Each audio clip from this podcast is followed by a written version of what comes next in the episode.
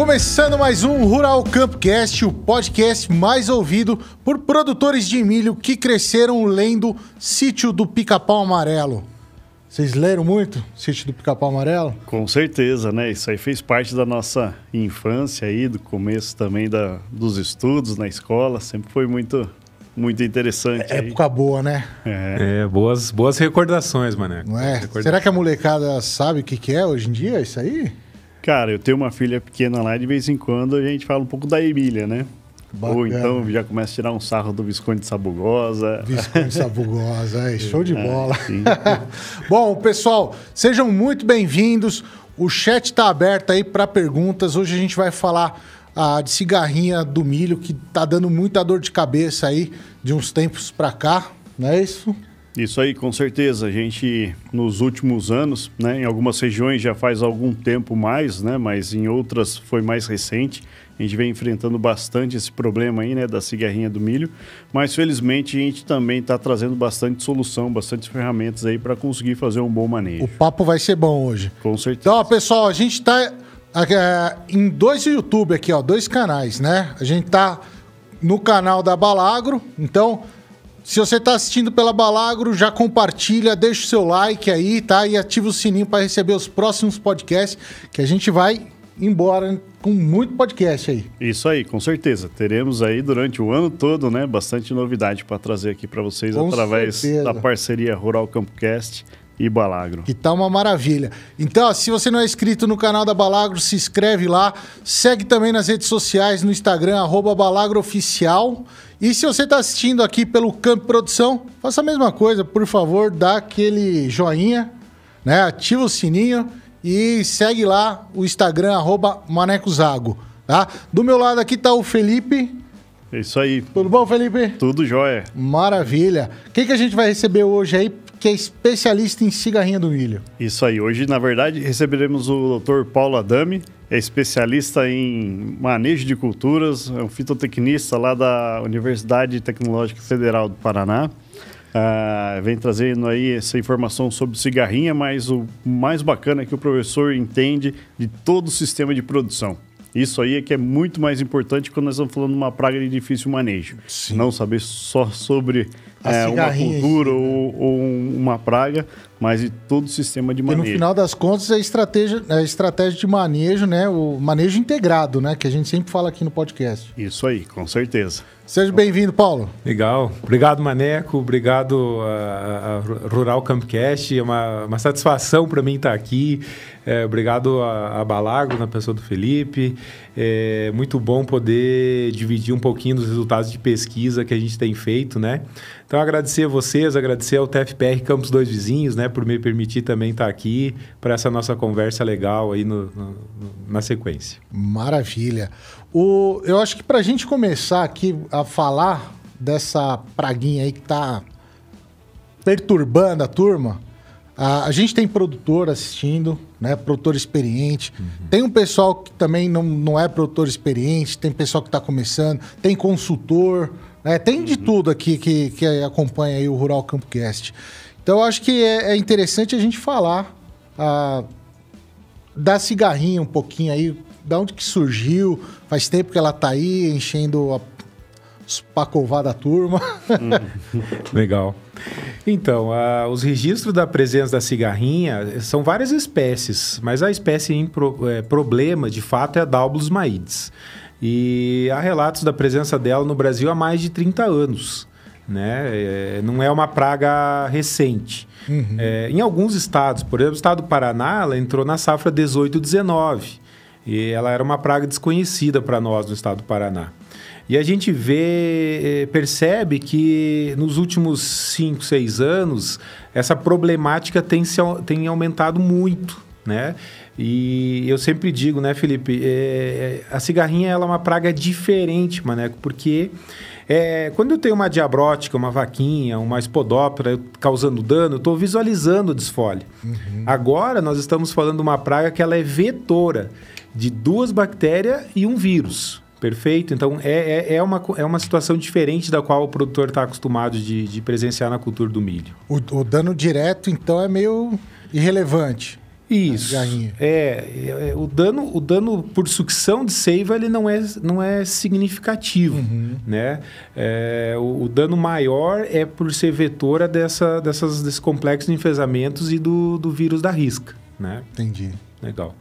É, a grande problemática que a gente tem é porque a gente vê a praga ali, não está vendo o dano que ela está causando naquele momento, não sabe se ela causou ou não, não, não temos como saber se ela está infectada né, pelas, pelo espiroplasma, uhum. pelo fitoplasma, e só vamos saber isso aí lá para frente. Mas de uma forma ou de outra, nós temos que manejá-la ali na fase inicial da cultura do milho. Ah, como é que é o ciclo da, da ah, legal. aí? Perfeito. Acho que é importante isso daí para. É, é, isso que a gente vai ter que monitorar no final das contas, né? Claro. Uhum. É, eu acho que é importante a gente entender essas interações que ocorrem né, no, no, no, no tripé é, patógeno, hospedeiro, ambiente. Né? Uhum. Então, uma coisa que, que é importante a gente ter o um entendimento é que a praga e o complexo só sobrevive na praga ou no hospedeiro primário, que é o milho. Ou seja, a praga só completa o ciclo, só ovoposita no milho. Isso já remete a uma estratégia de manejo extremamente importante, que é manejo de milho voluntário, de milho tiguera. Então, essa é a primeira estratégia de manejo que a gente tem que se preocupar. Uhum. Inclusive, eu faço uma associação disso é, para a gente pensar juntos, assim, né? O que nos trouxe a esse cenário que a gente está vivendo hoje. Perfeito? Uhum. É, nesse, nesse, nessa linha de raciocínio, eu diria assim: é, o aumento da área cultivada de milho, né, é, que é algo fantástico que aconteceu, uma revolução agrícola no Brasil. A gente pegar de 2000 a 2023, a gente aumentou 3 linhas, se dá uma média de 500 mil hectares por ano praticamente. Então isso é muito positivo. Né? É muita coisa. Uhum. Mas ao mesmo tempo, é, o que, que acontece? É, algumas tecnologias que entraram no mercado favoreceram a praga. E eu cito algumas. 2009, quando entrou a tecnologia BT, o primeiro material lá, o Wildguard, resolveu praticamente o problema de Spodoptera e, e mudou o cenário de manejo. A gente fazia quatro, cinco intervenções químicas e a gente passou a fazer uma ou duas pensando não mais na lagarta, mas no percevejo agora, simplesmente. Uhum. Então a gente reduziu car carga química. Depois veio o milho RR, perfeito? Aí veio o milho RR, veio o milho é, resistente a glufosato de amônia e agora a tecnologia Enlist, que é tolerante aos flop de uma maneira geral. Que, que isso. Qual a relação disso? começou a sobrar muito mais milho voluntário, milho tiguera, porque eu tenho agora é, uma, poucas opções de manejo desse milho tiguera.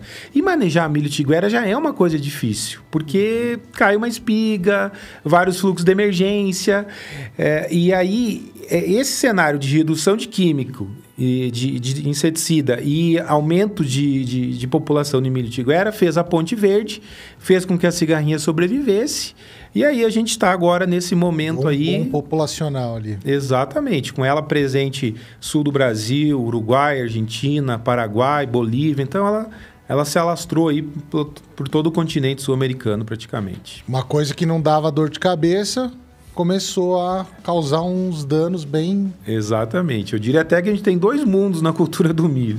o mundo antes da cigarrinha e o mundo pós-cigarrinha, pós-18, 19, aí que ela entrou muito forte no estado do Paraná. A gente tem, tem dados aí de quanto de prejuízo que ela está causando nas últimas safras aí? Existem dados oficiais que falam em perdas da ordem de 30%. Só que é muito difícil estimar né? Porque é, o dano que ela causa é, depende muito é, do estágio que a, ela transmite a, a doença para a planta. Quanto isso é regra, a gente quanto antes ela cometer a planta e transmitir a, as bactérias, maior vai ser o dano lá na frente. É, mas com certeza a gente pode falar aí na casa de bilhões de reais de dano causado pela cigarrinha. Eu, nessa linha de raciocínio, uma coisa tu, tu comentaste eu esqueci de responder, né? É, do ovo ao adulto, para a gente falar ciclo biológico, uhum. é, para o produtor entender o, o quão rápido é, ele pode perder a mão no manejo dessa praga. Do ovo à fase adulta, a gente fala em torno de 25 a 27 dias. Perfeito? E olha, olha só, vou construir uma linha de raciocínio aqui para a gente entender esse aumento populacional. É, uma cigarrinha adulta, ela vai opositar em média 415, 450, 500 ovos. Se a gente trabalhar com uma taxa de sobrevivência aí de uma cigarrinha adulta, 30 fêmeas adultas, em 25 dias, então é uma, a partir de uma, em 25 dias eu tenho 30. Só que agora, cada uma dessas 30 vai dar origem a 30. Nossa senhora. E em 100 dias Faz eu a tenho. festa. Faz a festa. E aí, mano, que em 100 dias eu tenho quatro gerações dessa praga. Perfeito? E eu tô falando de uma cigarrinha. Mas se a gente tralar num milho safra com 75 mil plantas, num milho safrinha com 65 mil plantas. Pegar a safra, a- o ciclo do milho aí, que o pessoal tira, tá tirando quantos dias? Exatamente. O, os- o material com o CRM mais curto do mercado no sul do Brasil no milho safra é 127, 128 dias. Eu falo da emergência maturação fisiológica, não maturação de colheita, perfeito? Mas vai ter uma- umas boas gerações aí para causar um Vai. dano É, exato. muito considerável. Exatamente. Porque se eu falo, a gente perder a mão é, é, é- é muito, é muito fácil. Né? Então, é, é, critério de manejo, o Felipe estava construindo essa linha de raciocínio. Quando a gente, como a gente olha para a cigarrinha e a gente não sabe visualmente se ela está ou não infectada, e como o dano dela demora em torno de 30, 40 dias para mim visualizar a clorose internerval, o multiespigamento entre nós curtos, é, é, eu, eu não vou pagar para ver, né? Porque eu, eu não sei se ela está ou não infectada. E aí, critério de manejo, é, a gente fala é presença ou ausência. E que bom que fosse assim. Ah, eu tenho cigarrinho, então eu posicionei manejo, tenho controle e acabou. Que bom que fosse assim, né? Então, me- mesmo fazendo isso, a gente não consegue, a gente vai ter que trabalhar o manejo, a gente vai discutir mais manejo aqui, mas trabalhar o manejo para conviver com a praga, eu diria, né? E o manejo tem que começar a ser feito agora, que o pessoal já está no, nos preparativos, tão, né? Isso. Desde do, da primeira fase inicial ali. Perfeito. Quer dizer, o manejo começou é, lá. Antes mesmo de plantar. É, lá em, outu- lá em outubro, quando eu tinha soja, eu já comecei a manejar milho voluntário para reduzir a pressão de, de- Comecei lá atrás. Agora, eu, uma outra decisão importante que é fundamental é a escolha do híbrido. Perfeito? Porque existe muita diferença entre os materiais. E é uma decisão que cabe a nós, cabe ao produtor. E, e é uma decisão extremamente impactante, porque semente hoje custa 25% do custo de produção. Então é, é fundamental, e, e eu diria o seguinte: a, a indústria genética está fazendo uma revolução nos últimos 4, 5 anos em termos de entregar para o produtor materiais eh, muito mais tolerantes hoje ao complexo de enfesamento do que a gente tinha no mercado 4, 5 anos atrás. Se a gente olhar esse cenário de híbrido 5 anos atrás pra, e hoje, praticamente não sobrou nada no mercado, Maneco, do que a gente tinha. E a gente tinha materiais muito bons. 30 F53 era um material cultivado há há mais de 15 anos, 30 A37 foram materiais que foram retirados do mercado em função da dada a suscetibilidade que eles tinham a- a- ao complexo de enfesamento, né? A, a gente não tem é, cultivares aí que são resistentes, Não, a gente, Não. a gente tem materiais que são tolerantes. tolerantes. E eu diria o seguinte: é, nenhum material, por mais tolerante que ele seja, ele vai dar conta do recado de forma isolada. Perfeito? Então, claro, a diferença de, de tecnologia é muito grande, mas a gente precisa utilizar as outras ferramentas para fazer com que esse material mantenha teto produtivo. Porque mesmo um material altamente tolerante em alta pressão da praga, ele, ele vai ter sérios problemas de, de, de produtividade final lá na frente. Até porque a gente acaba observando outros problemas associados ao enfesamento, né? Daqui a pouco você tem aí uma macrofomina Perfeito, também. perfeito. Ah, você tem o fusarium, você tem ervínia, nós vimos em, alguns, em algumas regiões aí também aparecendo. Uhum. Isso. E que vai levar ao tombamento, que é o grande problema É. inicial ali que o professor Paulo comentou, né? Isso a, a cultura tombou, você já não vai conseguir colher ela. né? Não tem como. Então esse é o grande problema. Uhum. Além do que o que tombou, a gente tem espiga que vai ficar no chão, que vai dar, vai gerar mais milho voluntário Uhum. e vai ficar ali como uma fonte, uma ponte verde aí para essa garrinha ficar se multiplicando nesse ambiente. Exatamente. E olha só, eu 2018 foi o meu primeiro contato com a cigarrinha numa lavoura do estado do Paraná. O produtor tinha um material é, que estava com 60%, 70% de acamamento e a gente não conhecia a cigarrinha. A gente foi lá, coletou solo, coletou tecido vegetativo, levei para meu colega da universidade lá do TFPR, o professor Sérgio Mazaro, né, que esteve uhum. aqui com vocês também. Ah, vamos, vamos fazer diagnóstico, ver qual que é a doença em questão. O fato é o seguinte, é a mesma coisa que nós, seres humanos. Se a nossa imunidade está boa, o risco de a gente ficar doente é menor. Sim. Perfeito? Agora a planta está debilitada. Eu tenho os vasos do floema, né? As, as veias da planta estão trancadas eu tenho acúmulo de carboidrato solúvel na base do colmo, que está liberando exudação.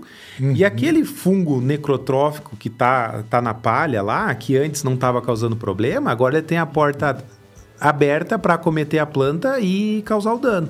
E a gente veio o problema de ervínia, que é uma bactéria que a gente não tinha problema, pois é. a, a, acometendo a planta de uma forma muito, muito mais rápida. Perfeito? Então, eu mesmo eu lembro, ó, 10 anos atrás ninguém falava de podridão de colmo em milho.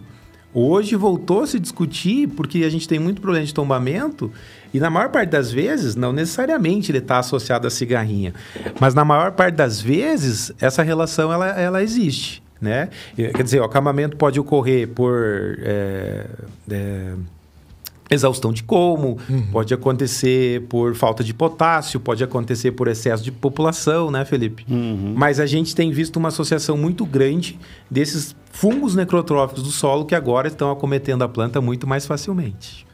É, vai. É...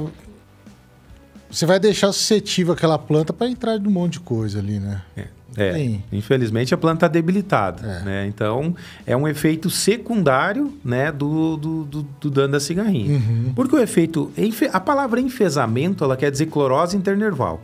Então, é, veja, Mané, o que acontece, né? Essas bactérias, elas se reproduzem muito rápido, porque tem, tem carboidrato à vontade para elas. E elas trancam os vasos e, e os fotossintatos, eles não translocam para o que a gente chama de dreno, que é a espiga ou a raiz, uhum. né? E aí a planta ela vai definhando, é aquilo que eu comentei, ela fica com entrenós curtos, né? E, e, na maior parte das vezes ela tem a morte dela é precoce, né? Porque é por exaustão. Então a gente levanta um drone numa lavoura e às vezes a gente vê 10, 15, 20% de planta morta por, por ocorrência do, do enfesamento. Perfeito? Agora, até tem uma imagem que eu, que eu coloquei que mostra uma planta jovem. Tá aí na mão, João? É, é acho que é o identificação do, do, do complexo de enfesamento, porque. Vamos ver se o João coloca para nós. Eu, eu vou fazendo o um comentário enquanto ele. Qual ele, que é o nome? Eu acho que era enfesamento, o nome da imagem. É. O que, que acontece? Quando eu estou lá com três, quatro folhas, às vezes eu vejo clorose internerval. E aí e as pessoas, né? Eu estava agora no Vale do Araguaia, uhum. fazendo diagnóstico num produtor, o produtor estava. Ó, essa é a clorose internerval, esse uhum. é o uhum. enfesamento que a gente está falando. Bem característico. Bem característico, perfeito. Pode ver, na bainha da folha, às vezes ela começa pela bainha e vai e vai aumentando. Do lado eu tenho uma planta que tem vírus da risca, perfeito, mas que conseguiu se desenvolver quase que normalmente. Então, o vírus da risca é muito menos problemático do que o complexo de enfesamento, porque a Daubulus maides ela é vetora do vírus da risca também. Uhum. Perfeito? E, e, essa daí tá. Dá para ter ideia de quanto tempo que tá com, com esse sintoma? Essa, essa planta aqui, quando ela tinha quatro folhas, ela praticamente não tinha sintoma nenhum visual de clorose internerval. Perfeito? Então é importante o produtor fazer o diagnóstico e entender que às vezes a clorose internerval nessa fase inicial de desenvolvimento, ela é por deficiência de micronutriente, né? Pode ser magnésio, uhum. manganês, pode ser zinco. É difícil, inclusive, fazer um diagnóstico visual. O ideal é, é coletar solo, coletar tecido vegetal, entender o, como, que, como que é a dinâmica da área dele ao longo dos anos.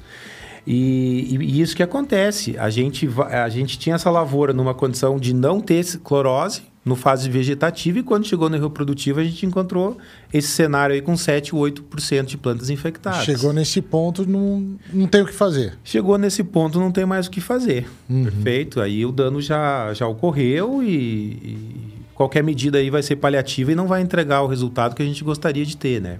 Uhum.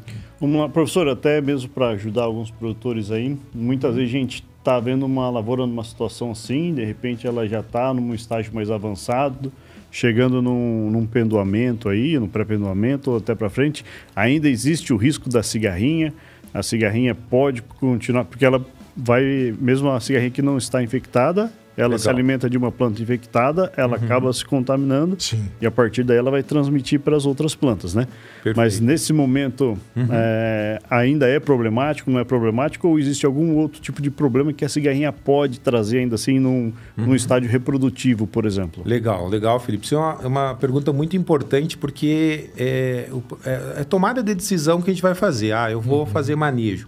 Se a gente colocar uma foto aqui da gaiola, é, eu vou mostrar como que a gente faz essas avaliações para dizer para vocês o seguinte, olha, no dano direto, ah, o maior problema é até 8, 10 folhas. Então a gente coloca essa gaiola, pessoal, sobre uma planta. Antes da planta emergir, vai, deixa até 8 folhas, tira a gaiola e deixa, deixa a cigarrinha ocorrer ali e o processo de infecção. E o que, que a gente observa? Que essa, essa planta ela tem uma clorose internerval no terço superior, lá no final do, do ciclo, mas o nível de dano é de 20%, 25%. Está muito próxima do que é uma planta normal. Então, uns três anos atrás, dois anos atrás, a gente falava, Maneco, olha, chegou DV8, V9, o risco de, de perda produtiva por enfesamento ele é relativamente pequeno.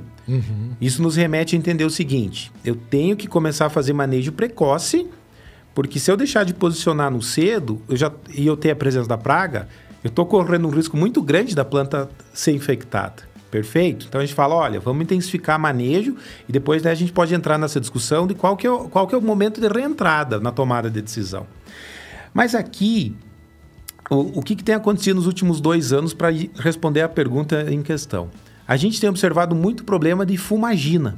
Perfeito? Eu até deixei um videozinho ali, se a gente quiser colocar da fumagina, para entender e, e o produtor visualizar, porque no sul do Brasil isso não tem sido tão problemático como tem sido na 163. Isso. Né? Eu estava rodando regiões da 163 em que o produtor tem que parar a máquina, limpar o para-brisa de tanta fumagina que tem. E as pessoas me pedem, Maneco, mas e aí? Qual que é a perda? pro- Porque não é mais um dano direto, então, agora do complexo de enfesamento. Ele é um dano indireto, né? Pelo honeydew lá, né? Produzido pela cigarrinha e pela fumagina que entra. Então, qual que é o dano que a fumagina pode causar? Perfeito? Se a gente parar para pensar sobre isso. E aquela população elevada com 8, 9 folhas, o risco de eu ter, de ter fumagina lá na frente é muito grande, né? Certo. Então eu falo o seguinte, gente, ó. É, aqui, ó, pode observar. Esse aí? Essa aí é uma planta que, que, tem, que tem presença de fumagina, ó. Perfeito? Olha só, pessoal. Então ali, ó. a quantidade Eu tô vendo, de, de tô vendo a Ksugia, ó, presença da cigarrinha, da- né? da Só um pouco de Tá. cigarrinho. Ó, um pouco de cigarrinha. Né? criação. evolução dos É, estágios de ninfa, aí- né? Olha quanto O produtor perdeu a mão, vai passar mais um pouquinho. pouquinho e vai mostrar a, a fumagina Perfeito. entrando ó, Olha nas só. folhas. É um vídeo de um minuto, já deve estar tá, chegando aí. Se a gente pegar aqui, a- deve ter a presença cigarrinha, estágios de Então ela vai, né? vai tomando Ah, conta, olha ela ali. Ó. Aqui na Essa- folha, ó. Acho que está sendo reproduzido a o som do vídeo lá para É, o pessoal. Ah, o pessoal que tá em casa aí tá Tem- ouvindo. Em decorrência da Perfeito, cigarrinha. Olha só. Perfeito, ainda tem as ninfas Então eu ali, vou, vou construir uma linha de raciocínio seguinte. Maneco, para a gente responder o quanto que isso pode impactar no potencial produtivo, tá? Geralmente fumagina vai entrar mais tarde, lá no reprodutivo. Então, quando o milho chegou no pendoamento, ele acumulou em média 40% do peso final da planta. 60% do, do, do- peso final vai tá, ser acumulado dali para frente. Quando a planta está lá em R1, R2, que é o grão bolha, ela ainda não está enchendo grão. Ela vai começar a encher grão do R2 até o R6, na maturação fisiológica. Falando em dias, de forma mais específica, em torno de 40 dias. Depende do híbrido e tal, mas 40 dias a gente pode colocar. Se a gente considerar uma expectativa de produtividade de 160 sacas, eh, num período de 40 dias, nós estamos falando numa taxa de enchimento de grão, 140 divididos por 40, é 4 sacas por hectare dia. Perfeito? E para ocorrer esse, esse enchimento de grão, a planta basicamente depende de tecido foliar, taxa fotossintética e nutrição. Né? Então, claro, existe muita remobilização nutricional. Mas se a fumagina entrar cedo e acometer essa área foliar, Já perdeu. já perdeu. E aquela massa de mil grãos que é para ser de 280, 290, 300 gramas, Cai. ela vai, ela vai despencar. E naturalmente o potencial produtivo vai cair. Então não dá para bater o martelo e dizer, olha, minha perda vai ser de 20%, 30%, 10%. Porque é, é, depende da, da- da pressão que essa fumagina vai ter. Mas é uma coisa a gente tem clareza. Se eu estou em V8, V9 e, e- e eu não e eu abandonar a lavoura e não fazer mais manejo, o risco de eu ter uma pressão de fumagina lá na frente é muito grande. né? É, e o- e o começo de tudo é, é a cigarrinha, né? Uhum. Quais são os- vetores? Porque assim, o que, que a gente tá falando é que tem vários danos causados pela cigarrinha, Exato. né? Direto sugando a seiva, indireto trocentos aí. É isso aí. Quais são esses daí, assim, pra... É, os- os- o, o dano direto, sucção de seiva, a- a- por ser vetor e transmitir a bactéria, esse é o maior problema. E agora a gente vê um outro dano que é, é a fumagina, fumagina. em decorrência da presença Ah. de cigarrinha. Então a gente falava, ah, faz o manejo correto até 8, 10 folhas e aí beleza. Só que hoje a gente, a gente percebe que não é mais suficiente. O,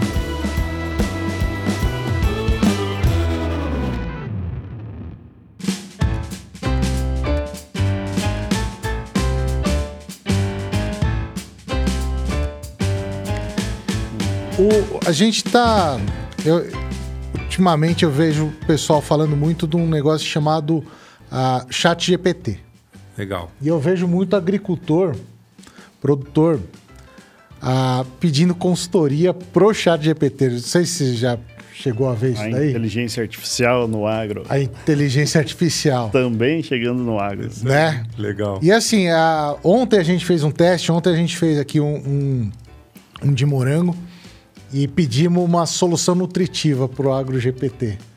Ele deu um negócio que, assim, a, dá um, um EC de 5, assim, que era coisa absurda que ia queimar todo o morango. Aham. Então a gente fala pro pessoal não consultar o chat GPT, ou pelo menos depois consultar um especialista.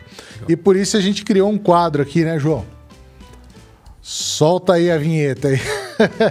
que é o chat GPT versus especialistas do agro, Legal. né? Então a gente vai consultar aqui nessa questão de cigarrinha do milho. Vamos consultar o chat GPT. O, você tem alguma pergunta assim? Ah, Oi. Aí, ó. Tá na, na- tá na tela, ó. olhada, e o legal. chat GPT tá zero e nós aqui estamos com um, hein? Legal. A gente já ganhou uma vez. Vamos ver se como é que vai ser hoje isso daí. O que pergunta que a gente faria pro, pro chat GPT assim? Olha, o Felipe pode ajudar também, mas eu diria que a gente, a gente pode pedir para ele qual que é o, o intervalo ideal de reentrada de manejo químico e biológico. Tá. Acho que isso é um ponto importante para a gente discutir. O João vai escrever lá. De, de- de manejo de controle químico e biológico. Isso. Isso. Intervalo entre aplicações de químico e biológico, pode ser. Acho que, assim, ó, a grande dificuldade dele também, a gente tem que ajudar um pouco a inteligência artificial, né? Fazer é. a pergunta correta, né? Pode ser, exatamente. É. Qual é o intervalo ideal de manejo químico e biológico?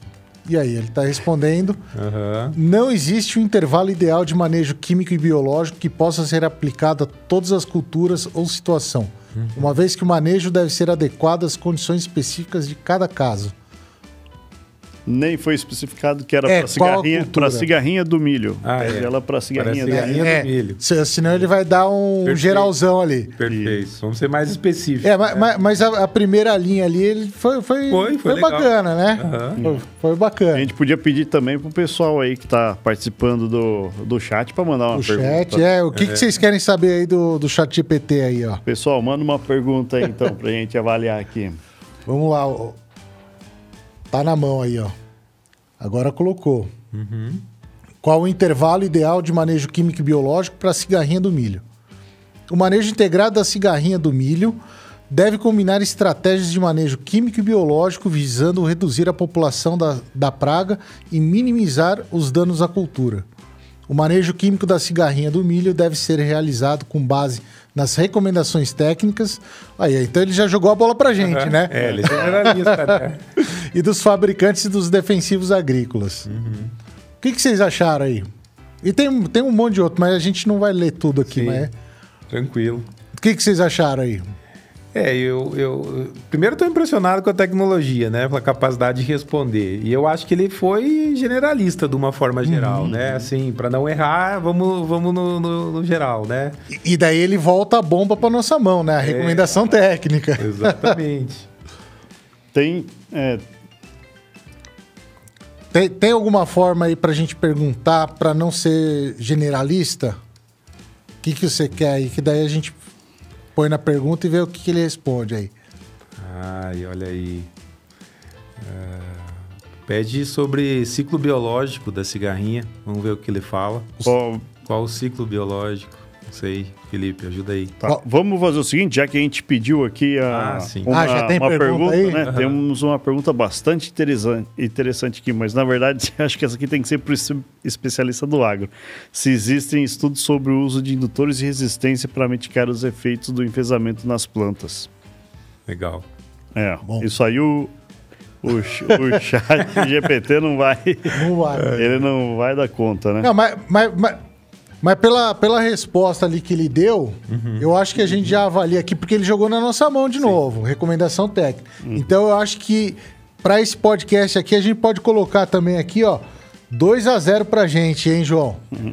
Chat G- o chat GPT aí tá, tá, tá com zero ainda. Tá, tem um colega aqui que já está sendo mais direto ao ponto, né? Se a Bovéria está sendo uma boa opção para o manejo de cigarrinha do milho. É, essa é uma pergunta boa.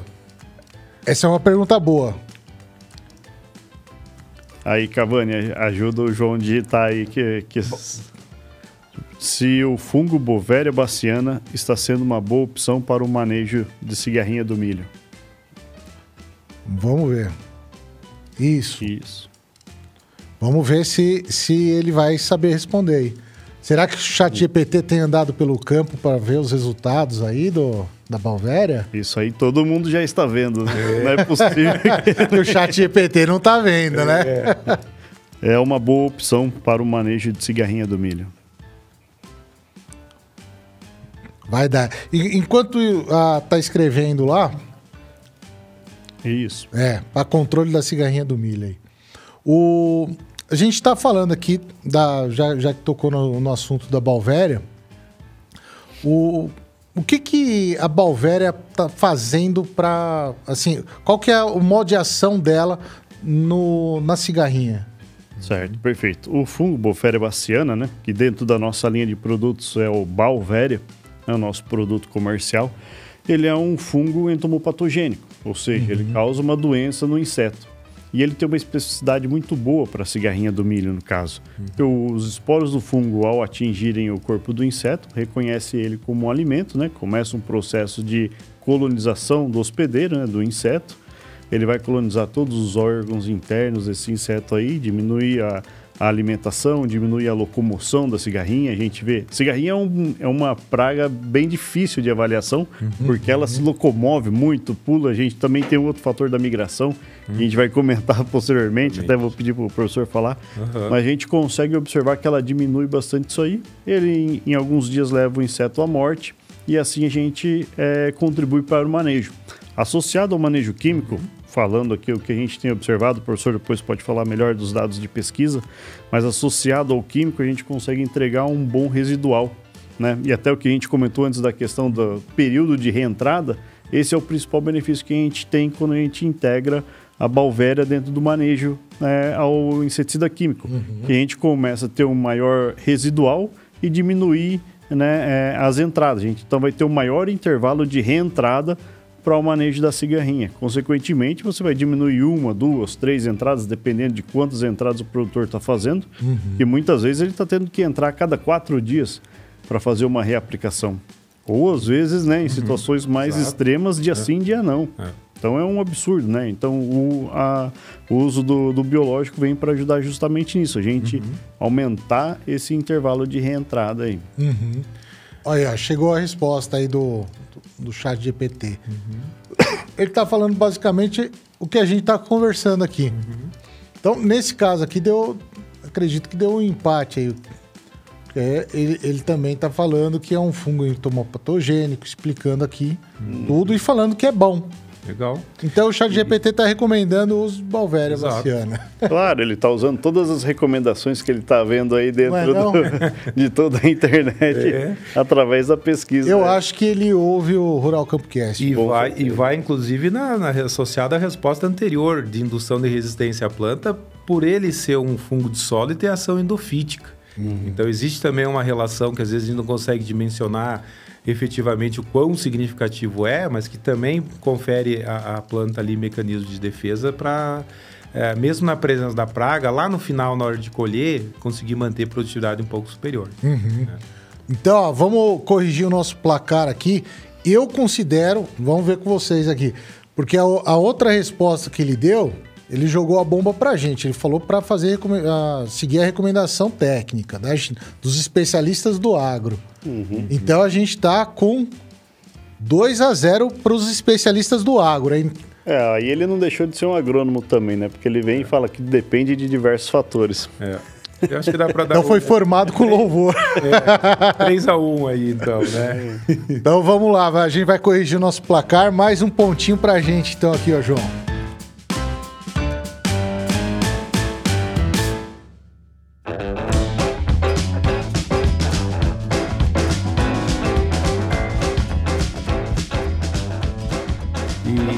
Acho que isso que o, que o Felipe comentou do residual é uma coisa muito importante. Eu até tenho, tenho feito essa questão ah, nos locais, nas, nas conversas, né? Vamos dar um exemplo. Você aplica um produto de choque, um acefato, um metomil. Você aplica hoje de manhã, maneco, e aí de tarde você volta para monitorar, ou no outro dia. E esse produto, por ser de contato e de choque, às vezes ele vai, ele precisa ter o contato com a praga. E às vezes ele vai matar a cigarrinha, em três horas, três horas e meia, ele- a cigarrinha morre. Em mais três horas, quatro horas, ela tem, ela desidrata, você nem vê ela morta. Mas a pergunta que a gente tem que fazer é o seguinte: e se você voltar no outro dia, isso geralmente ocorre, e, e, tenha, e tiver a presença de cigarrinha na área, perfeito? Aí eu faço a pergunta: essa cigarrinha ainda vai, vai morrer pela, pela, pela aplicação do, do, do, do- do inseticida químico ou não? Né? Isso é uma coisa importante. Então a gente percebe que não. Né? Essa- é, o residual é muito curto. O metomil, em 12, 15 horas, a molécula evaporou para a atmosfera e o residual acabou. Já tá causando uma pressão de resistência ali. E Isso, e, e- e outra, aqueles 30%, 25%, 40% de cigarrinha ou a reinfestação que teve, aquele ali não vai mais ser controlado. Imagina isso aí no, no- no Mato Grosso, propriedades grandes com problema operacional, como é que o produtor vai fazer para ter a reentrada? Né? Então é por isso que a gente fala que é fundamental é, fazer o uso combinado para que você tenha ali a bovéria, né, é, esporulando, é, reinfectando novas cigarrinhas, a gente vê isso acontecendo a nível de campo. E é importante entender também essa diferença entre o que, que é efeito do químico e o que, que é efeito do biológico. biológico. Porque o biológico você vai ver a sintomatologia da cigarrinha letárgica, né? Tem até um vídeo aí, né? Tem, tem até um vídeo, se o pessoal quiser. Qual, qual que é quiser- o nome do. é, do eu acho arquivo? que é cigarrinha infectada, é, ou dano de, de A gente de vê que ela fica né? bem lerda ali. Isso, exatamente. Então é importante a gente fazer o seguinte: a gente não recomenda a reentrada com menos de cinco dias quando eu fiz a utilização da bovéria. Por quê? Porque eu quero ver esse processo, eu tenho timing para que isso aconteça, né? Uhum. Deixa o pessoal rodar o vídeo, ó. Isso aqui era uma alta pressão, né? Sem Tá. áudio. Sem áudio. Se quiser só passar, passar para mostrar o efeito, eu posso fazer um comentário. Isso, assim fica Aham, melhor. Talvez fique melhor até.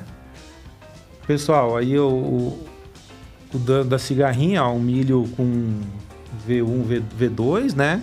Isso aí é cinco dias após a aplicação da bovéria, numa condição boa de ambiente. Olha como que ela tá dentro do cartucho, ó. Então ela para de se movimentar porque ela é saltitante, né? Ela tá infectada, eu tô, vamos dizer assim, tocando ela para fora do cartucho. E aí ela voou, mas ela- você percebe Sim. que mais dois ou três dias eu tenho Se ela tivesse saudável, nunca ia acontecer isso daí, né? Não. Você, você nunca ia chegar perto dela. Exatamente, ela já teria migrado de, de planta, né? Sim. Então, esse é o intervalo que a gente fala. Qual que é a tomada de decisão, né, Felipe? Eu cheguei na planta fazer monitoramento. Eu tenho cigarrinha, todas elas estão letárgicas. Agora eu chego e eu tenho cigarrinhas que estão ativas. Opa, peraí, liga o sin- sinal vermelho, né? É, eu tive reinfestação, porque existe essa questão da migração, né? É aquela coisa entre comer uma picanha e comer uma carne de pescoço. A gente sempre vai preferir a picanha, que é aquela planta nova, tenra, né? Carboidrato solúvel. Então a gente tem muita migração. Então, nessa, nesse monitoramento, se eu percebo cigarrinhas normais eh, e eu tenho condição de ambiente bom para posicionar, a, a- a lógica é que eu reposicione né? e faça o manejo e não perca o time. Porque às vezes 10 dias de intervalo é muito tempo. Né? A gente fala, fala o seguinte: É, o intervalo entre uma, uma folha para outra no milho é dois dias e meio, três dias. Então, ah, de duas folhas para quatro folhas são sete dias, perfeito? E essa fase é a fase mais crítica. Piscou o olho, Piscou o olho, você foi. É aquela coisa. Eu eh, se eu chegar na minha lavoura com quatro folhas, sem manejo nenhum, e, e ter a cigarrinha, é como se tivesse começado um jogo perdendo de 3 a 0 Agora eu vou ter que empatar esse jogo e reverter o placar, vai ficar muito difícil. Né? É, alguns dias atrás, em algumas semanas, né? A gente estava visitando algumas áreas ali no Paraná, inclusive, e aí o produtor falou: é, mas eu aplico e no outro dia eu volto lá para ver, tem mais. Exatamente. Justamente, você tem a- essa É. pressão de migração. E mais ainda, é, quanto mais tarde for o teu plantio, né? Mais, mais migração você vai ter chegando nessa área. E existe um problema aí também, Mané, que a gente percebe o seguinte: a gente está falando de cigarrinha, mas vale um comentário aqui que a gente não pode esquecer de outras pragas chaves do milho. Por exemplo, percevejo. O produtor está muito consciente né, em relação ao manejo de percevejo. E geralmente no palito, na duas folhas, ele entra com uma estratégia química, né? E, e geralmente um produto do grupo dos neonicotinoides lá. Tiametoxan, imidacloprid, acetamiprid, né? Que são produtos, são os únicos produtos que são eh, sistêmicos na planta, translocam pelo floema. E aí o aparelho bucal da, da- da- do percevejo, né, da cigarrinha é o mesmo. Teoricamente, pela lógica, a cigarrinha vai se alimentar do floema, vai se infectar e vai morrer. Perfeito? É, brincando aqui, né? Só que não, vamos dizer assim, né? Isso não acontece, né? É, nos nossos testes de gaiola, a gente vê eficiência de controle desse grupo químico na ordem de 20%, 25%. Então, olha o problema que a gente está fazendo. Eu entro com um neonicotinoide específico para percevejo e, e achando que eu vou controlar a cigarrinha, né? E na verdade a cigarrinha tá nadando de braçada, não tá tendo controle. Perfeito? Então, Até dentro dessa questão, tem uma pergunta aqui. Tem algumas perguntas já, tá Ah, bem legal. interessante aqui hoje no nosso chat, mas tem um, um colega aí, aqui, né? tá bem movimentado. O colega perguntou justamente com relação à pressão de resistência, né? Hum. Se o manejo químico ou um produto biológico, né? Hum. Pode ser, pode causar também resistência ou o biológico pode ajudar nesse manejo de resistência aí do- dos químicos, por exemplo. legal. Esse, Associado a isso, também tem uma outra pergunta que eu acho que entra, Uhum.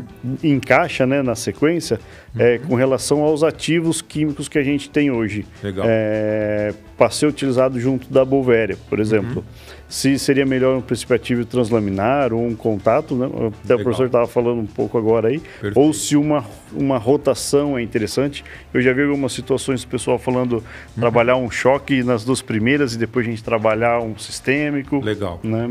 Não, é- essa pergunta é muito boa porque está muito associada ao manejo de uma forma geral, né? Então, é, o que, que eu falo, né?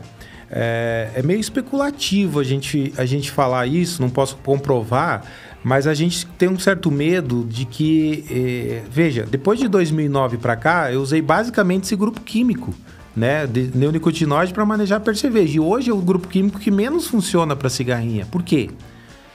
Faz 15 anos que eu estou usando basicamente esse grupo. Então a gente pode até especular uma certa tolerância, que ainda era uma resistência aí já esse grupo químico. A gente Certo. precisa avançar nesse tipo de pesquisa. Perfeito?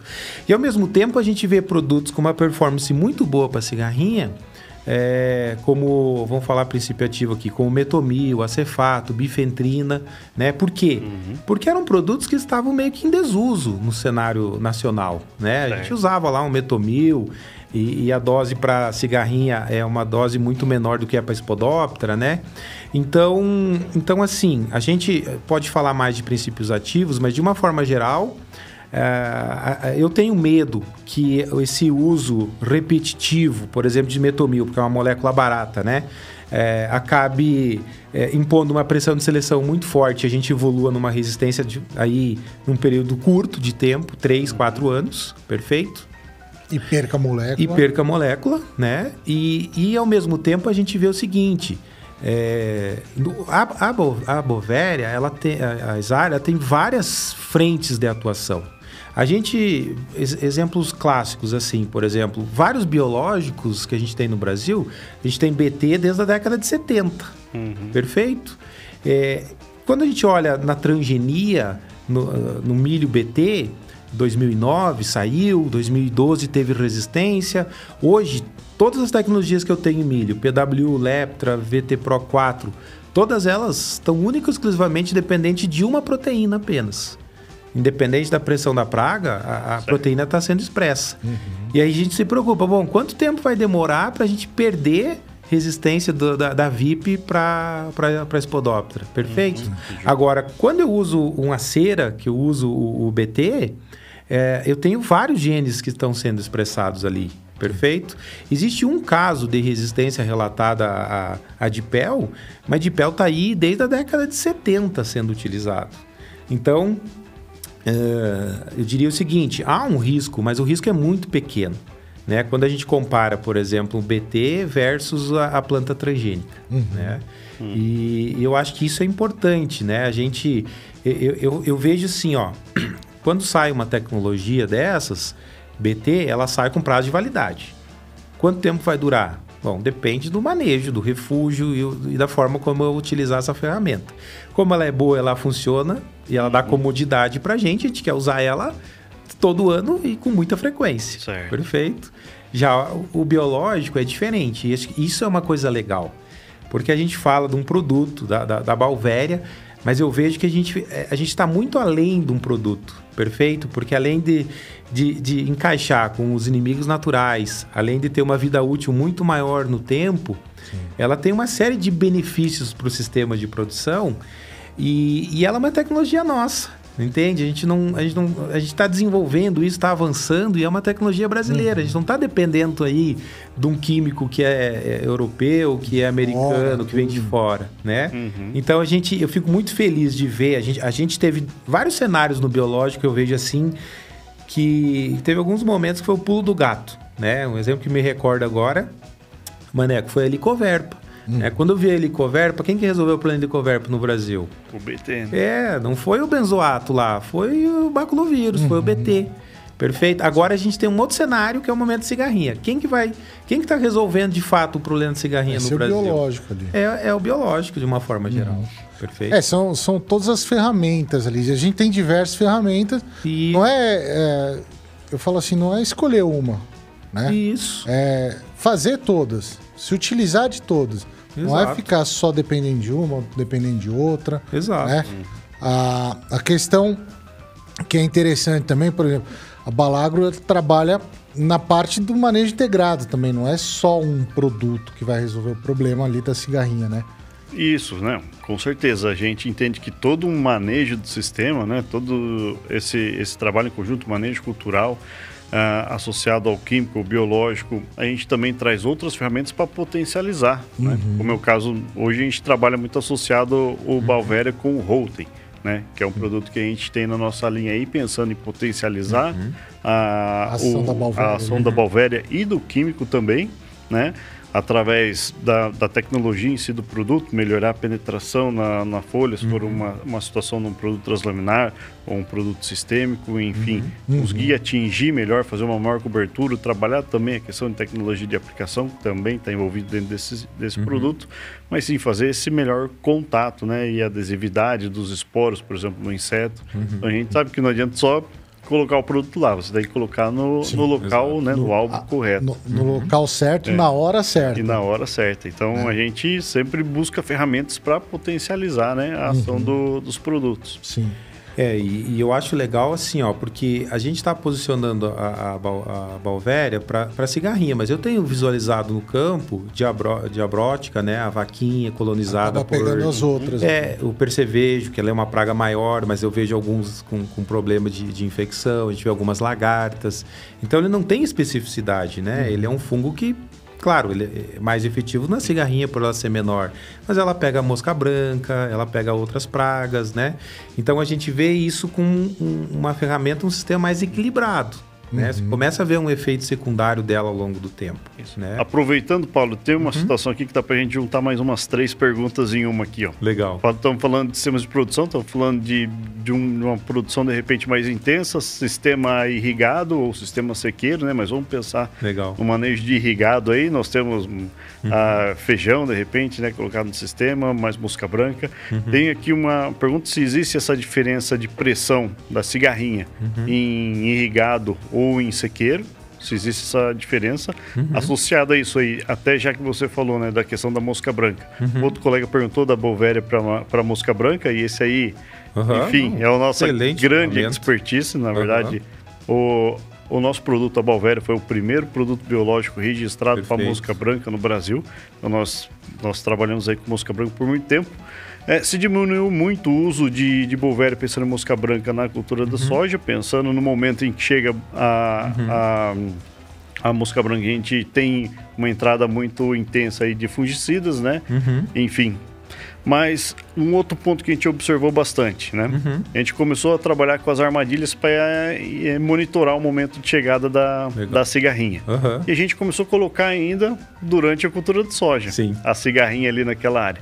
E começou a chegar a cigarrinha, nós começamos a observar Perfeito. a cigarrinha. Perfeito. Muitas vezes nós vimos cigarrinha na folha de soja. Uhum. Não sabemos se ela está ali se alimentando também já ou não, enfim. Ou se ela está num, Uhum. Milho que é, está próximo. Temos todos esses sistemas. Então, de repente, um manejo aí mais, in- mais intenso Uhum. de um irrigado pode potencializar mais, vamos ter mais pressão da cigarrinha ou não, devido... né, É, legal. A pergunta é importante.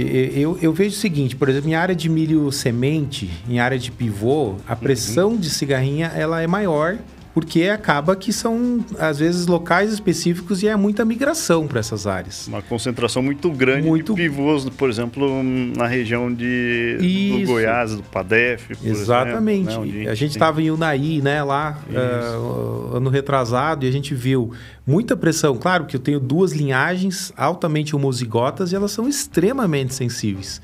Então hoje é um gargalo produzir milho, porque às vezes eu quero, ah, eu estava falando antes, escolha um material que é tolerante, mas eu vou no mercado e não encontro, porque a indústria não consegue produzir esse material. Certo. Ou saiu de uma produção lá de 2.500, 2.700 quilos de semente por hectare para 500 quilos por hectare em função do dano da, da cigarrinha. Mas a pressão, a, a questão do ambiente, ela, ela tem um efeito muito interessante sobre o cigarrinho. O que aconteceu nessa safra passada no sul do Brasil, por exemplo? Estava no mês de agosto, tinha uma pressão muito forte de cigarrinha. A gente, nas áreas de- da família, ia fazer milho safra, por entender a importância do milho na rotação, mas ao mesmo tempo eu estava inseguro. Né? Tinha comprado lá cinco posicionamentos, três de biológico, vamos fazer manejo. Então vamos plantar? Então vamos fazer a coisa certa. E aí não deu geada, né? E, e aí tinha muito milho voluntário. E veja, a geada não mata a cigarrinha, mas ela mata o hospedeiro, que é o milho, então a virulência vai diminuindo. Não deu geada e tinha uma pressão de cigarrinha muito forte. E aí a gente entrou em setembro, outubro, é, e, e- e a, a e a pressão começou a diminuir. Por quê? A gente teve condições de baixa temperatura, é, muita chuva em setembro e outubro, e o produtor fazendo manejo. Então, a chuva é um inseticida natural, de certa forma. Perfeito? E aí, o que, que a, gente, a gente percebe? Abaixo de 20 graus, a cigarrinha não eclode. Então, eu tinha uma menor taxa de eclosão, eu tinha uma condição de umidade relativa do ar alta, o que favorece muito eh, o processo de, de infecção da- da- do fungo. E todo mundo, né, eh, preocupado em fazer manejo. E aí a gente colheu essa safra aí dias atrás, com produtividades aí de 220, 240 sacas por hectare. Então, é- é- é- é- cada ano é um ano diferente, cada região é um, é um contexto diferente, né? É, a gente entende que quanto mais seco e mais quente o clima, Maneco, maior é a proliferação dessa praga. Isso é fato. É, é, é, essa questão, né, é, eu acho que é importante também a gente ah, entender que mesmo com essas condições edafoclimáticas ali, Uhum. né, ah, onde a população diminuiu, Uhum. a gente não pode vacilar, Sim. né? Então, ah, não, eu tô com baixa população ou, ou não tô vendo, Uhum. então eu não vou fazer o manejo da cigarrinha. É, vê Ela se- tá lá. De alguma forma, ela vai aparecer depois, né? Se você vê uma, pode ter certeza que existem várias, né? Na pra cigarrinha não, não vai existir, então o nível de controle é zero, né? É presença ou ausência Porque você da não sabe É. se, se Você tá não ou sabe não se ela tá, né? tá ou não infectada. Se ela tiver, só vai ver o dano lá na frente e, e aí o dano já, Sim, já ocorreu. já, já foi. É, exatamente. Esse é o problema do vetor, de ser um inseto vetor, né? É. Então é ausência e presença. Não tem, não tem pra onde correr. Na pergunta que tu fizeste ali, será que eu respondi todas? Tinha algo que não, não, contem- não, não foi contemplado, será? Acho que Bom, era a isso, gente viu, né, que na, na irrigada potencial de maior pressão, sim. Uhum. Ah, ah, tem uma aqui, né, falando sobre a questão do manejo da, da mosca branca. Se a gente começar a fazer um manejo mais intenso, de repente, da mosca branca na cultura da soja, né, que Perfeito. vai suceder uma, Uhum. um, um milho safrinha. Será que, de repente, a gente vai chegar com uma pressão mais baixa? A gente já está colonizando o ambiente, está criando certeza. um ambiente supressivo ali. Com certeza. Ó, por exemplo, esse ano que eu estava relatando para vocês, eu tinha trigo né, no mês de setembro e tinha pressão, agosto tinha pressão de cigarrinha. As, as pessoas me perguntavam, e aí, eu faço manejo ou não? Olha, do ponto de vista do trigo, como ele não hospeda as bactérias, não, não precisa se preocupar. Agora, pensa comigo, daqui 10 dias, 15 dias, você vai plantar milho numa área anexa. E aí, naturalmente, você vai ter, vai ser migração de cigarrinha. E nessa condição de agosto, às vezes, você tem uma condição de ambiente muito favorável ao posicionamento da bovéria. Então, às vezes, lá na, na soja, quando eu tenho a mosca branca eu posiciono, eu já vou criando o inóculo para redução de cigarrinha lá na frente. Sim. E esse é um ponto que a gente até pode dedicar um pouco mais de energia nele, que é essa questão do ambiente. As pessoas falam: "Ah, mas o biológico é um ser vivo e ele precisa de condição ideal para se posicionar". E eu sempre faço algumas comparações. Por exemplo, se o produtor jogar uma ureia numa condição de solo seco e ficar lá a temperatura alta e uma semana sem chuva, o que, que vai acontecer? Perfeito? Então o produtor não tem a preocupação de posicionar a ureia final da tarde numa condição de umidade ideal, porque ele sabe que vai perder. E vai perder 50%, 60% depois de uma semana de aplicação. Então, a gente, a gente tem que eh, cuidar posicionamento, a gente- não é só para biológico. Se eu vou fazer um herbicida numa planta que está estressada, eu tenho que dobrar a dose para ter a mesma taxa de translocação. Se eu for fazer uma atrazina com solo seco, eu vou ter 20, 30% de eficiência, ou menos disso, um pré-emergente. Né? Se eu fizer um fungicida é, com, com um trigo, com um ídio, é, não vai performar, não tem condição de ambiente. Certo. Então, para tudo, na verdade, na agronomia, eu preciso respeitar a condição do produto e posicionamento, e condição da planta. Então, pro biológico não é diferente. Todo Eu, momento certo. ali, né, Exatamente. pra fazer. eu tive muitos cases de sucesso já com posicionamento de bovéria e, e tive alguns cases de frustração. Perfeito? Porque é, Não tinha condição. não pra- tinha pra condição ela de ali. ambiente. Perfeito, né? É, isso é interessante. Assim, ah, o produto não faz. Às vezes é o ambiente, não é o produto. O Exato. ambiente, a forma que aplicou. É, o nosso colega aqui de, de Tibagi, lá no Paraná, o Ah, Michel, legal. acabou de comentar aqui, né? Até antes mesmo de você falar. Aham. Ele falou que a melhor eficiência no controle da cigarrinha do milho é a associação de biológico mais químico mais horário de aplicação. Perfeito. Então foi perfeito. É isso aí, Obrigado, Michel. Valeu. Valeu. É, já junta com uma pergunta aqui. é, acabou que a gente meio que respondeu, mas a gente pode fa- falar de uma forma mais direta para Edmar aqui. Ele perguntou: o manejo só com biológico, com, com antecedência, né? Aplicar com antecedência aquele biológico, dá resultado, ou o químico é indispensável? Legal. Vejamos que a gente, no controle biológico, a gente precisa do hospedeiro.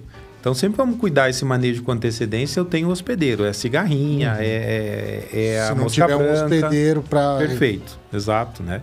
E assim, ó, a tomada de decisão ela vai, ela vai depender da, da, da, da presença do hospedeiro e da pressão que ela tá.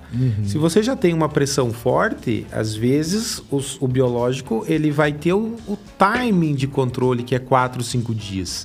E às vezes ainda eu tenho a cigarrinha se deslocando, infectando novas plantas, né? Porque vamos pensar junto, a cigarrinha está infectada. Toda planta que ela, e ela é migratória, então toda planta que ela, ela se alimentar, ela vai transmitir a doença. E a, doença é persistente. Durante 70, 80 dias de vida, ela vai transmitir.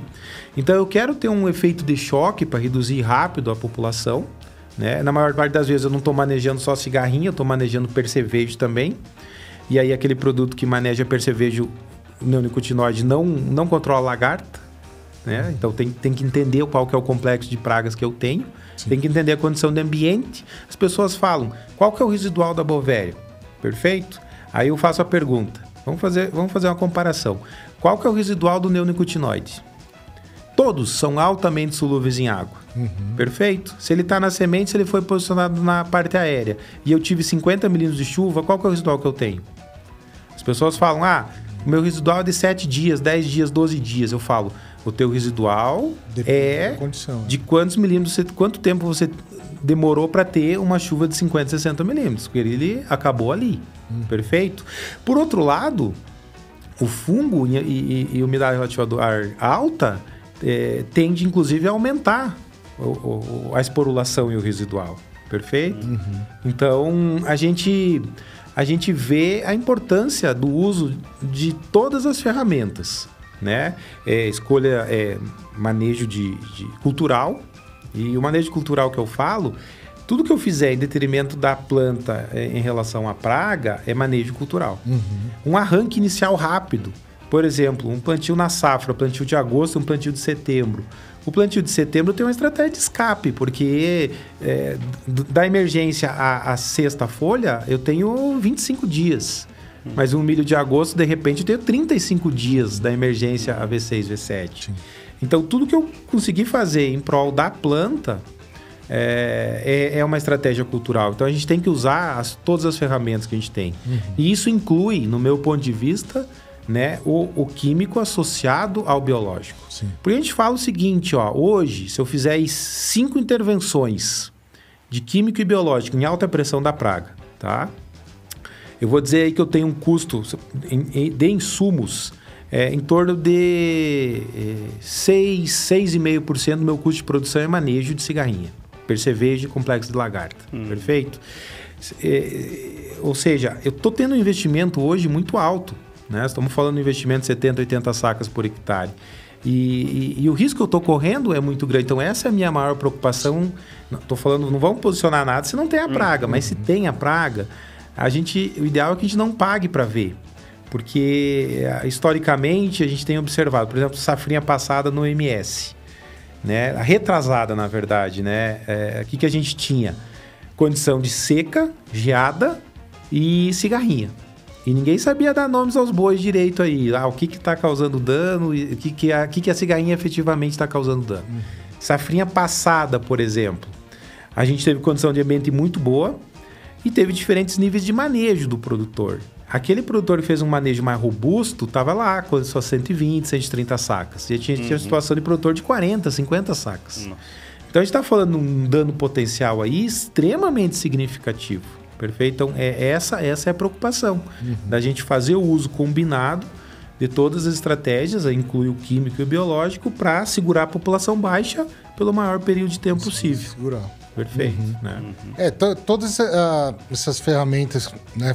Lógico, é importante usar todas as ferramentas, mas ah, de nada adianta se o produtor também não fizer um monitoramento, né? Sim. Ele não só plantar e for lá pulverizar, seguir aquela receitinha de bolo, né? Que, é que a gente fala, ah, compra o pacote tecnológico, então aplica com tantos dias, vai lá depois. Tem que ir, tem que ver, tem que mexer nas plantas, né? Tem que. É, e a gente fala que o manejo de cigarrinha tem que ser um manejo comunitário. Perfeito? É, não adianta eu fazer o manejo e o meu vizinho não fazer, por exemplo. Porque não- vai ter migração. Especialmente, por exemplo, se o meu vizinho plantar o milho mais cedo que o meu, e aí essa cigarrinha da área dele tende a, a migrar para mim. Então eu vou ter uma pressão muito maior. Então a gente precisa que todo mundo esteja fazendo monitoramento, todo mundo esteja fazendo o manejo junto. Algumas estratégias, a gente fala assim, ah, reduzir janela de semeadura é uma estratégia importante, mas é meio que utopia isso, porque a gente sabe que tem chuva, que tem problema. A gente, inclusive, entende a importância.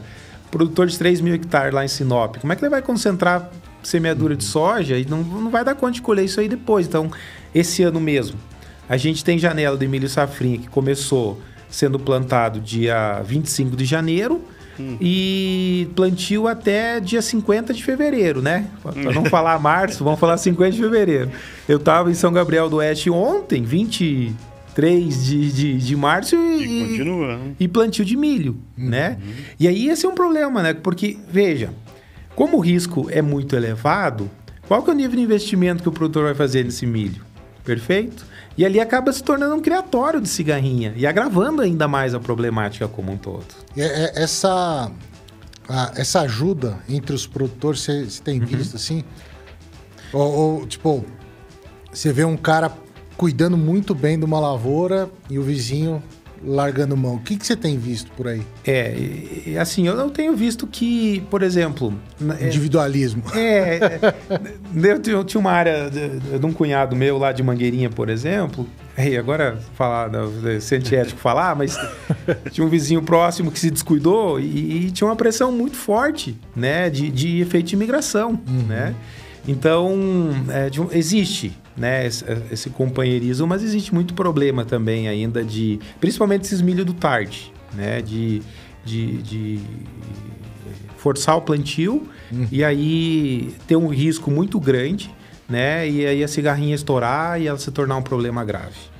Inclusive, eu acho que nesse caso, ó, isso é um controle cultural, Uhum. entendeu? Plantar milho dentro de uma janela. Claro, nós estamos num ano atípico, é aceitável um plantio um pouco mais tarde. Mas o cara não, não tinha conseguido fazer 50% da área, e tudo é aceitável, né? Agora, aqui cabe uma mensagem, eu vi isso na mensagem do, do, do Sérgio, vi na, na mensagem da Cláudia, né? É, nós mesmos começamos de zero de milho e safrinha, 100% da área de milho e safrinha, né? E a gente foi, chegou, entendeu que estava errado, porque a nossa média final lá, ela, ela, ela era muito baixa. Esse milho do, milho do tarde puxa a produtividade para baixo. Então a gente chegou lá, bom, hoje a gente faz 50%, 60% de milho e safrinha, é isso. O que, que eu faço no restante da área? No sul do Brasil é possível, a gente faz trigo, né? Eu faço feijão safrinha e eu, eventualmente, eu faço uma planta de cobertura, inclusive. Perfeito? E, e isso é uma mensagem importante, porque isso não é um manejo de forma, um manejo biológico de forma isolada. É um manejo biológico dentro do sistema de produção. Perfeito? E quando eu analiso o meu sistema numa escala de tempo de 5, 7 anos, eu vejo que eu plantando 10% a menos de, de milho safrinha e investindo naquele talhão problemático com uma estratégia manejo diferente, o meu ganho é superior. O- os meus problemas diminuem.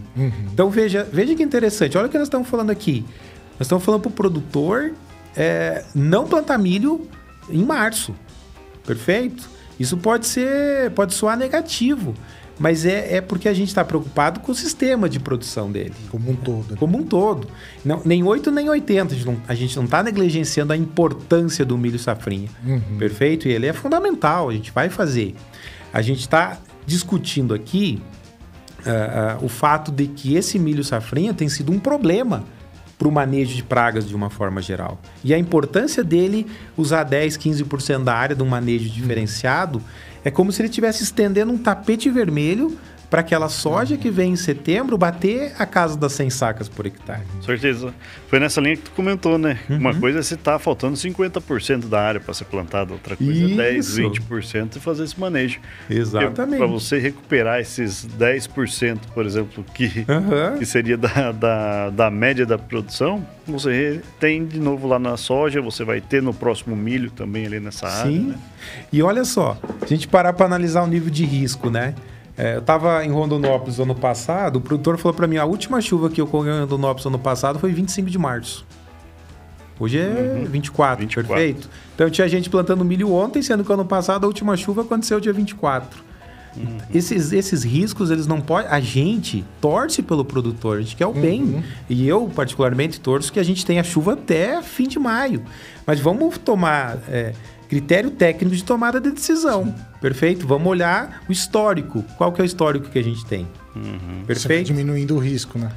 E assim, ó, é, a gente, falo, ah, mas você é da academia, você tem uma visão utópica da, da rotação e tal. Não, eu sou, eu sou produtor, eu sinto na dor, a dor do produtor também.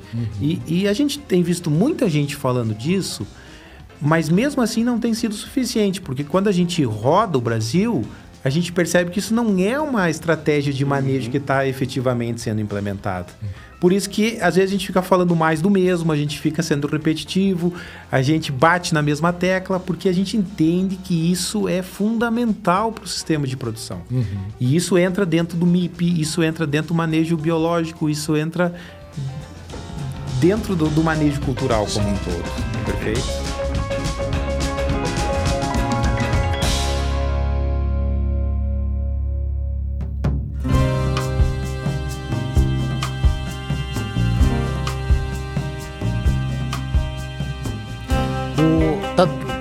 Tá dando a nossa hora que passa rápido, né? E já. Olha só. Nossa. Passa voando. É. O, assim, pra gente pensar num. Tem pergunta aí? Tem bastante Tem pergunta. Eita. Então va- vamos na pergunta do chat, senão depois eles ficam me xingando aqui. Legal. Vamos só eu pergunta. faço. Tá, joia. Tem aqui, na verdade, até mesmo um relato, né? Uma cliente nossa, produtora Lília, de Guarapuava. Você falou de Mangueirinha, Ah, tá legal, ali próximo, pertinho. né? Então ela diz que usa a nossa Balvéria e ela paralisa cigarrinho em 48 horas. Se isso é um bom sinal, se isso faz a diferença. Acho que está totalmente de acordo, né? Com, Aham. com a questão de movimentação, com migração da praga, de repente, até mesmo dentro da área, Sim. né? Excelente. E Guarapuava está numa condição de ambiente muito favorável, de uma forma geral, para o uso da Bovera, então é mais fácil você visualizar o efeito dela, às vezes, num período mais curto de tempo. Né? Uhum. Excelente relato. É, é- é um ótimo sinal, né? Abraço aí, Lilian. É, perfeito. Tem duas perguntas aqui, mas eh, já foram respondidas até, né? Se, se eh, além do milho tem alguma outra planta que a cigarrinha consiga se reproduzir, Não, não né? existe. É dentro do milho. A associação, se, o- se o- a cigarrinha pode eh, deixar a planta suscetível a fungos de solo, por exemplo, foi aquela relação Aham. também, A né? Que, falou. que nós comentamos. Ah, e tem uma questão que eu sei que está guardando para o final, né? Uhum. A questão de restrição do uso de Bovéria com alguns produtos fitossanitários. Ah, legal. Já é uma questão Legal. aí também bastante. eh, sempre ela ela está em pauta, né? Isso Legal. foi do nosso Aham. colega Fábio Yamamoto, lá de Tapetininga. Ah, legal, Fábio. Eu tive, tive lá em Tapetininga, uma região muito boa, produtiva. É, eu, eu, eu gosto de responder essa, essa pergunta. Eu estava rodando com o Luiz Felipe lá da Balagro, lá no Rio Grande do Sul, e, e a gente tinha uma situação de um produtor que tinha um complexo nutricional que ele queria usar, junto na cauda de aplicação, ele ia fazer bovéria. E ele fez uma pergunta, né? Ah, eu posso, posso usar, né? O que, que tu acha? E aí eu falei para ele, olha, existem alguns relatos de incompatibilidade, inclusive da própria Embrapa, né, com, com, com complexos nutricionais associados à bovéria. E eu, o Luiz Filho falou, olha, o, vamos, o senhor me dá uma amostra desse complexo nutricional, a gente leva para o laboratório, isso aí em uma semana a gente vai ter a resposta para lhe dizer se é possível fazer ou não fazer a mistura. Né? Então, é, é, olha o nível de profissionalismo que a gente está falando, né? O, o técnico, o consultor, ele não está preocupado em, em, não, pode posicionar porque eu quero vender. Não, eu estou preocupado com a sua realidade. Vamos testar, vamos avaliar. Então, eu digo, hoje, a, a empresa de biológico, ela tem o dever de respaldar a, a tomar a decisão do produtor em relação a ter compatibilidade ou não. Seja a, a empresa de biológica, seja a universidade pública, né? E a gente tem feito alguns testes em, em parceria, né, né Felipe? E isso aí cada vez mais vai ter que ser é, personalizado, porque às vezes nós estamos falando de um princípio ativo. Não é o Exatamente. princípio ativo muitas vezes que é o problema. Às vezes é o inerte que nós temos dentro de um É. defensivo ali que pode causar essa incompatibilidade. Exato. E temos outro fator. E a mistura de defensivos, por exemplo, se eu estou trabalhando com mais de um produto, Aham, se às vezes a mistura não é algo que vai causar essa interferência. exatamente. Não é um trabalho intenso também que nós fazemos lá dentro da, dentro da Uhum. Balaga, dentro do nosso laboratório de pesquisa e desenvolvimento. Legal. É algo que é intenso também buscado aí. Uhum. Cada vez a gente vê mais trabalhos sendo é, publicados em posters de congresso também sobre Aí. essa questão da, da compatibilidade. Né? E veja, a gente pode, a gente já testou com atrazina, eu vou fazer a limpa do milho, tem cigarrinha, tem compatibilidade.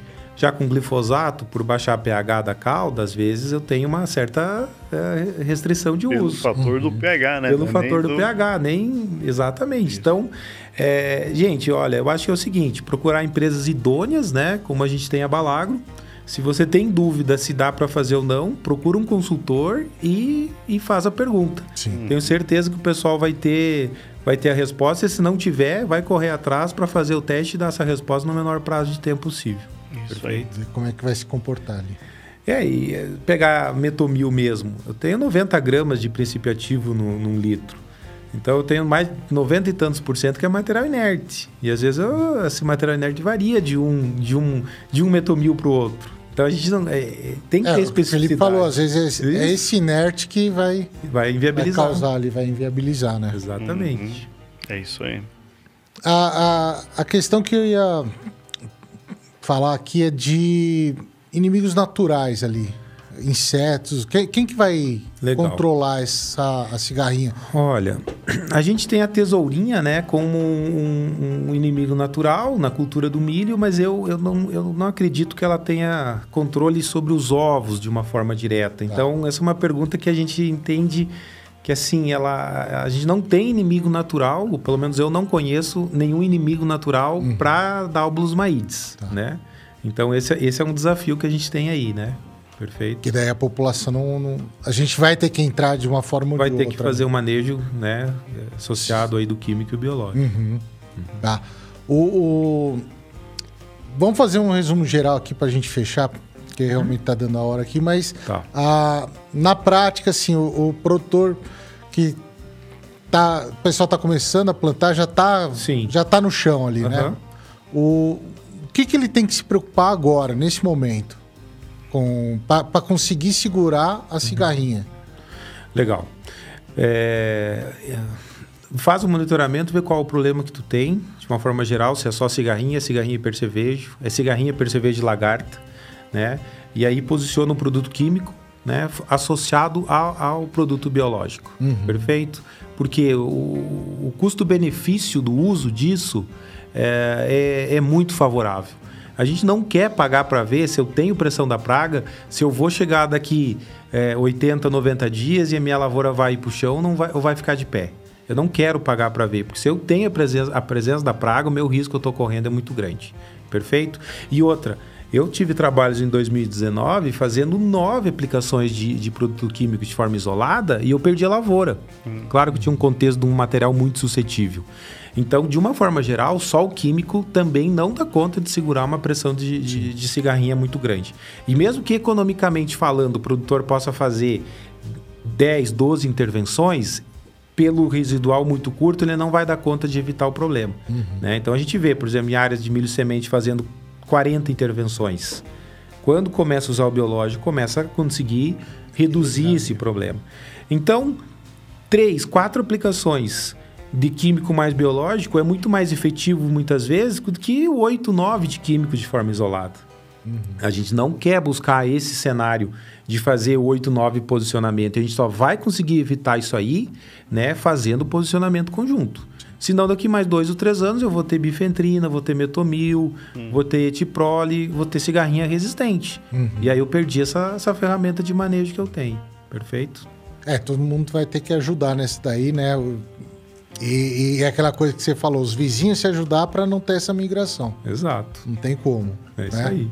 Ô Felipe, como a Balagro pode ajudar aí na, nesse momento aqui com a solução aí para controle de cigarrinha? É isso aí. Hoje a gente conta com essa ferramenta que a gente veio comentando, né? A Balvera associada ao Holten. Temos novas ferramentas para ser lançadas esse ano também. A gente entende que, que, que outras estratégias podem auxiliar bastante aí. E, e, inclusive entendendo esse momento aí de associação com outros produtos, a gente vem com novas ferramentas que vão possibilitar também essas misturas aí sem, sem nenhum problema de interferência.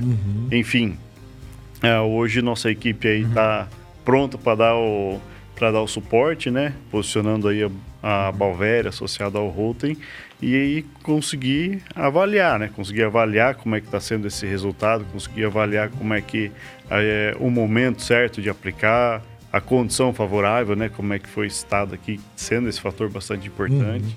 Né? E, e vocês estão estão atendendo o Brasil todo aí, produtor de qualquer lugar que estiver plantando milho, tiver com milho no chão e tiver querendo eh, pegar essa solução da Balagro, que Isso oferece. aí. Como é que faz aí? Com, com certeza. A gente tem aí a equipe distribuída no Brasil todo, a gente cobre quase que 100% de território, né? Mas possivelmente todas as áreas produtoras. Ah, associado a isso, a gente também tem um canal direto aí é, nos nossos, nas nossas redes sociais ou então até mesmo pelo site, onde a gente pode direcionar, né? Para quem ainda não sabe onde tem um canal distribuidor, por exemplo, ou algum dos nossos representantes, a gente consegue é, direcionar através dessa, dessa ferramenta aí quem vai estar mais próximo, colocar eles em contato, marcar uma visita e lá atender o produtor da melhor forma possível. Ah, maravilha. O, então, ah, realmente a gente vai ter que encerrar aí. Papo muito bom. O, vamos deixar o último recado aí, Paulo? Legal. É, agradecer, parabenizar né, pela, pela, pela oportunidade de estar aqui, por essa conversa maravilhosa que a gente tem. É, eu acho que o produtor já está muito consciente né, do risco que ele está correndo. Ah, o uso da Bovéria, talvez 4, 5 anos atrás, a gente, a gente talvez tivesse alguma dúvida se ele, se ele é efetivo ou não, se ele é importante ou não. Eu acho que isso aí hoje é, é algo consolidado. Né? A gente a gente vê ela performando muito bem no campo, a gente vê como uma estratégia fundamental de uso. Até o chat GPT reconheceu, né? Até exatamente ali, né? então, eu acho que é isso. Tomar a decisão, eu como técnico, né, como produtor, como professor, eu sempre falo. ah, o grande desafio nosso hoje é tomar a decisão de forma mais assertiva possível, né, com respaldo técnico. Perfeito. E eu acho que a gente tem, tecnicamente falando, muito, muito respaldo aí para usar a Bovéria associada, né? Para a gente conseguir é, dormir mais tranquilo e saber que a gente está fazendo a nossa parte. Perfeito? É possível é, produzir, ter boas produtividades mesmo com a presença de cigarrinha? Sim, é possível, desde que a gente adote os, os manejos necessários. Sim. E o pessoal que quiser saber mais aí sobre o manejo de modo geral ali do, de milho, né? Ah, e, e de outras coisas também. Você tem um canal no YouTube, né? Perfeito, Maneco. Tá feito o convite aí, pro pessoal acessar lá. Né? Qual E- é o canal? O canal é o meu nome mesmo, Paulo Adame. Acessa lá e tem muita informação útil para todos. Maravilha. Instagram. Instagram é Paulo Adame também, tá, na, tá na, na rede social lá. Então é isso aí, pessoal. Segue lá, entra no, no canal do Paulo Adame, se inscreve lá e comece a seguir o Paulo Adame também. Pode mandar dúvidas lá para você? Pode, claro que sim. É isso aí, Fica à vontade, pessoal. Aproveita e tira todas as suas dúvidas aí com o Paulo. É isso aí? Isso aí, beleza. Abraço a todos. Maravilha. Beleza. Um recado aí, Felipe. Quero agradecer aí o espaço aberto, né, pelo Campo de Produção, através do Rural Campcast aqui. Obrigado, Maneco, aí na tua pessoa, por esse espaço, a parceria aqui bacana da gente conseguir trazer bastante informação aí pro produtor.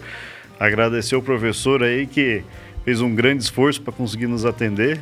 Eh, Tava ontem, né? lá Viajou, em- hein? É. Viajou. Tava lá em, no Mato Grosso do Sul, lá em São Gabriel do Oeste. Pegou um voo para cá. Vai chegar só amanhã lá junto da família dele para conseguir atender a gente aqui, é, devido à importância né, do, do assunto, do Sim. tema. Isso aí. Muito, Muito obrigado, professor. Obrigado a vocês. Muito Obrigado, Paulo, aqui. pela presença. O... Agradecer a... na... na figura aqui do Felipe Abalagro por acreditar no... nesse projeto do Rural Campcast. E a gente vai fazer diversos outros aí. Isso aí, com certeza. né? Ó, pessoal, então, se você tiver qualquer dúvida, entre em contato com o Paulo nas redes sociais. Se você quiser saber mais sobre as soluções que a Balagro pode oferecer para você, entra lá, a, arroba Balagro Oficial e até a próxima. Até logo mais. Até a próxima. Só que antes disso daí, ó, vai lá, coloca nos comentários aí os temas que você quer ouvir aqui no Rural Campcast também, que a gente vai providenciar especialista no tema que você quiser. Beleza, pessoal? É isso aí. Podemos encerrar, Paulo? Isso aí. Abraço. Podemos Podemos encerrar. sim. Podemos sim. Então, na câmera geral aqui, vamos dar um tchau. Tchau, pessoal. Valeu. Valeu.